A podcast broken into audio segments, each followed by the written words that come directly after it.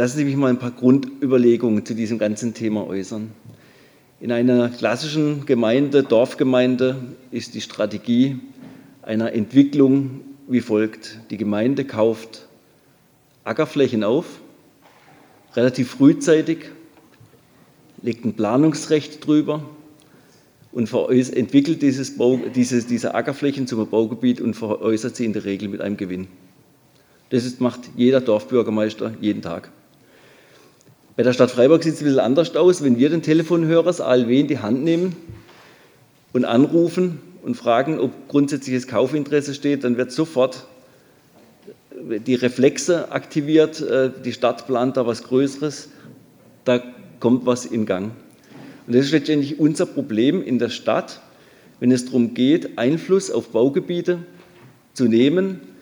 Wir haben, ich habe gerade heute eine hochspannende Telefonschaltkonferenz, Videokonferenz gehabt mit der Bundesagentur für Arbeit. Da geht es um Klein Escholz, um der Ausgleichsflächen. Wenn's, wenn wir den Hörer in die Hand nehmen und anrufen und fragen, ob wir an Flächen kommen, gehen sowieso automatisch gleich die Preise unter die Decke.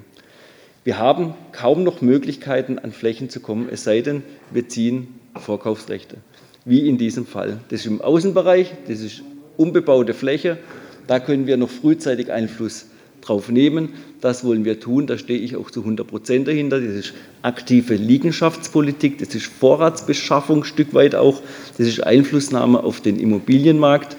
Jetzt kann man natürlich sagen, wir treten an die Seite oder an die, in die Konkurrenz von, von Bauträgern. Und da muss ich ganz ehrlich sagen, bevor ein Bauträger seine Ziele verwirklicht, sollten wir lieber wir als Stadt Freiburg unsere